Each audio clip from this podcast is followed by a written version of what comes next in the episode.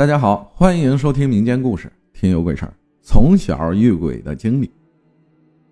自我介绍一下，浩哥你好，我听了你几百期的节目，一直想和你说说关于我身边发生的真实故事。我出生在上海，从小因为父母工作忙，是外婆一直把我带大。外婆从我五六岁时就带我跑庙拜佛，去了最多的就是我们这边的龙华寺。外婆是非常相信这个世界上有神灵的。包括她从我很小的时候就和我说些神鬼之类的故事，好人有好报等。虽然我拜佛，但是一直不太相信这个世界上有鬼。直到十四岁那年，我才知道，这个世界上有很多我们没有办法解释的事情，更加需要我们去敬畏。初见女鬼姐姐，我十四岁的时候，因为跟外婆住在一起。那个年纪比较叛逆，我就开始跟着学校外面的混混开始玩。当时觉得很帅很酷吧，做了很多不该做的事情。有一天晚上，在外面和其他几个兄弟玩到了很晚，十一点左右回家。晚上开门，我偷偷的开了门进了房间，因为怕吵醒外婆。这里我需要介绍一下我家的房型。进门是厨房，里面直走有三间房，第一间是我住的，外婆住中间。最里面那间以前我妈妈住的，后来搬走了，那个房间就一直空着，放着一些家具之类的。这个房间就是直通一根直线可以走到底。我进门以后，因为那个时候没有手机，随身也没有照明的东西，几乎伸手不见五指。我是凭借着自己的感觉，偷偷摸摸的跑进房间的。我脱了鞋子，闭上眼就躺在床上。当时被子在我的右手边，我用手摸了一下，我就拉着往身上盖。可是我第一次拉到身上的时候，脱手了。人本能的就会睁开眼。当我睁开眼，我看到了左边床边站着一个女的，就是在黑暗中你什么都看不到的情况，你可以看到一个白色的发着光的人，而且离你很近。我能感觉身边这个人应该是个女的。抱歉。我没有勇气抬头看他的脸，马上拉起被子，在被子里狂叫“救命！外婆救我”之类的话。然后我就听到隔壁开灯，我门被推开，外婆问我怎么了，我说旁边站着一个人，站着一个透明的人。外婆说什么都没有啊。然后他说明天你还要上学，不要想那么多，晚上外婆会陪着你的。然后我就开着台灯，害怕恐惧到最后累了睡觉。第二天，我精神不太好的去读书，晚上回来就有点发烧。当天晚上没有发生什么事情，或许是因为发烧太难受了。我记得是第三天晚上，我因为感冒头晕挺难受的，我晚上盖了两床被子。外婆和我说，五五多出汗就好了。那天晚上我迷糊中，因为我全身都是汗，我就把一只手放在了被子外面，在迷糊中又睡着了。就在熟睡的时候，有一个人握了我的手。这种感觉我这辈子是不会忘记的。之后长大了，听鬼故事说鬼的手冰冰凉，其实不光是凉，他握住我的手时，我整个骨头都像冻住了一样，就是一下刺骨的寒冷，我一下被刺醒了。然后我看了看四周，什么都没有，因为害怕又病的难受。我就在这样昏沉中睡着了。第二天，我和外婆说了这个事情以后，外婆就开始在门口烧纸钱之类的。后面我就慢慢好了。这件事情之后，我才明白这个世界上不是只有我们的存在，还有其他人共存在这个世界上。另外，我和我爸也说了这件事儿。他说：“为什么会这样呢？因为我床头床尾都有大镜子，床头的镜子。”是梳妆台的镜子，床尾是对着大衣柜的镜子，所以这样的格局容易招鬼。我就从这个房间搬到了第三个房间去住，那个房间一直空着，直到后来我外公从乡下回来。乡下鬼屋，外公和外婆的感情非常不好。外公在我小时候就住到宁波乡下去了，童年记忆里并没有外公太多的回忆。直到十七岁的时候，那年初三毕业了。我妈妈和外婆说，乡下的亲戚打电话说外公身体不行了，带回上海来看病吧。去接外公的一共是三个人，我爸爸妈妈和外婆。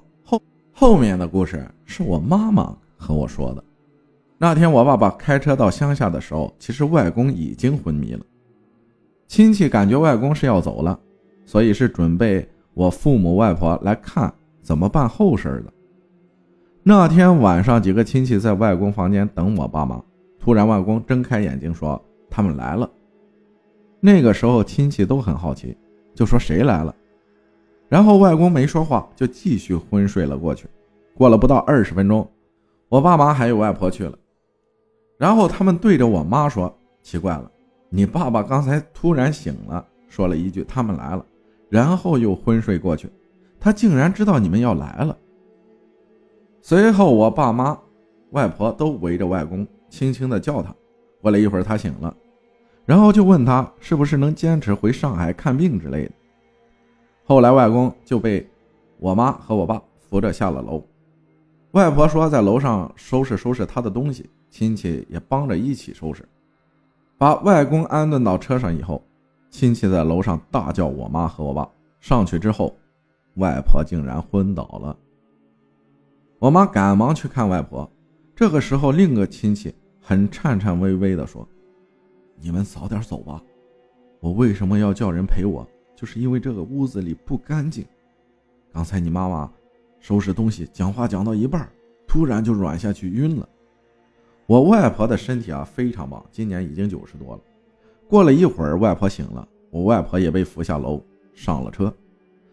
爸爸和外公外婆在车里。”两个亲戚在外面和我妈妈说了这样一件事儿：外公来了乡下以后，天天就在家里点香念经，也不太和人接触。宁波乡下年轻人都去城里工作了，其实留在村子里的都是一些老人。外公的屋子离这些亲戚有些距离。有一天呢，这个亲戚让自己家的孩子，十岁出头的孩子，拿一些米粮装在袋子里给我外公送来。和他说了，送了以后就回家吃晚饭。亲戚家来外公家有一个小山坡，从山坡上可以看到外公家。这小孩就拿着米粮一路走来，走到山坡上看太阳快下山了，就往外公家看。这孩子看了一眼那屋子，直接撒腿就跑，一边跑一边哭。回到家抱着他妈妈就哭，然后说有鬼有鬼。亲戚问他哪儿来的鬼，那个小孩一边哭一边说：“他快到外公家的时候，从山坡往下看，外公家的房顶上坐着一个人。这个人只有半截的身体，拿着烟袋在吸。他说他只看到半截的身体在房顶，然后样子太恐怖了，他撒腿就狂奔回来。亲戚一听也吓住了。之后他约了另一个亲戚一起来送了米粮。”不久，我外公就生病，开始出现昏迷。亲戚在电话里不好说是家里闹鬼，只能说生病了。我妈妈听了才明白，赶快离开了这个村子，在上海医院治疗了一个星期，外公身体也逐渐好了起来。外公引鬼，外公回到上海以后啊，就住在了我之前那个房间里，三个房间，第一个房间外公住，第二个外婆住，我住在第三间。外公这间屋子是离厨房最近的，这样解释一下，因为马上就会进入之后的事情里。外公回来以后，天天在凌晨三点起来念经，他念经还要点香。外婆和他说：“你早上那么早就不要念经点香了，这样不好。”但是呢，他不听，因为本来两个人的感情不太好吧，所以一个让他别做什么，他就偏要做。有一天早上，我醒了，我听到外婆在和外公吵架，意思就是说什么你都不听。今天自己吓到了，知道害怕了吧？外公冷嘲热讽地回了一句：“哼，还好是我看到了，是你啊，早把你吓死了。”下午的时候，外婆在看电视，我就问外婆今天早上发生了什么事情。外婆说：“你外公这人不听我劝，每天早上起来念经，你念经还要点香，其实这样是不好。”因为你会把无形的东西引来，今天早上我睡觉突然听到砰的关门声，然后我就被吵醒了，我就起来问他发生什么事情了，他没理我。到了九点多，他开门和我说，今天早上吓死他了。早上三点起来点完香就坐在厨房间念经，念着念着，门外面飘进来一个人，这个人凶神恶煞，脸靠近外公贴着他，外公吓得连忙站起来往房间里面逃，然后砰的一声关门声。是外公吓得没了轻重，把门关上造成的。从那以后，外公早上再也没有念过经了。又见女鬼姐姐，那是几年之后的暑假，早上六点多，我被敲门声敲醒，外面是急促的敲门声和喊声：“你快醒醒，外婆出事了！”我听到外婆出事了，马上从床上跳起来，立刻开门，原来是几个邻居叔叔阿姨。他们说：“你去大门口看看你外婆，她躺在外面，不停的发抖。”我奔出家门，看到大门口一堆人围着外婆，都是老邻居。大家看到我来了，就和我说：“外婆走到这里一直在颤抖。”我问外婆发生了什么事情，她说：“你打电话把你爸爸叫来。”我说：“我先扶你回家。”在几个好心邻居的搀扶下，一直到了家门口，外婆不肯进去，全身一直在发抖。然后说：“我就在门口，我不进去。你打电话把你爸爸叫来。”我就立刻打电话去叫我爸爸，说外婆出事了。过了一会儿，我爸爸也急匆匆的赶来，看到了我爸，我外婆才肯进屋。当时在场的有七八个邻居，房间都挤满了，大多是关心外婆，还有外婆一直嘴巴里念叨：“今天吓死我了。”好奇的围观邻居。我爸爸让外婆躺在床上，就问发生了什么事情。外婆一边颤抖一边流泪地说：“他每天早上五点三十会去小区门口的花园散步。今天起来和往常一样，因为是夏天，阳光很好。外婆在自己房间里穿上布鞋，准备走出去的时候，突然墙壁里飘来一个女人。外婆惊呆了，她说她当时身体就不能动了。飘进来以后，那个女人是背对着外婆的，梳着两根辫子。”他对我爸爸说：“你知道吗？他穿的衣服就是那种的确良的格子衬衫，民国时候的衣服啊！哎呦，吓死我了！”外婆就在那里不停哭。邻居就问：“后来她怎么样了？”外婆说：“她看着他往厨房那边飘，飘到门口的时候，他回头朝我笑了一下，就突然不见了。我用尽全力奔到门口的时候，人多的地方我就倒了。”我根本没有办法动弹，现在脚是麻的，手你看像冻住了一样。外婆这时的手啊，就像鸡爪一样僵在那里。外婆又是全身抽搐，鼻涕眼泪无法控制的不停的流。这时我爸说：“你看看外婆的针线盒子里有没有缝被子的针。”我就找出来一根比较粗的针。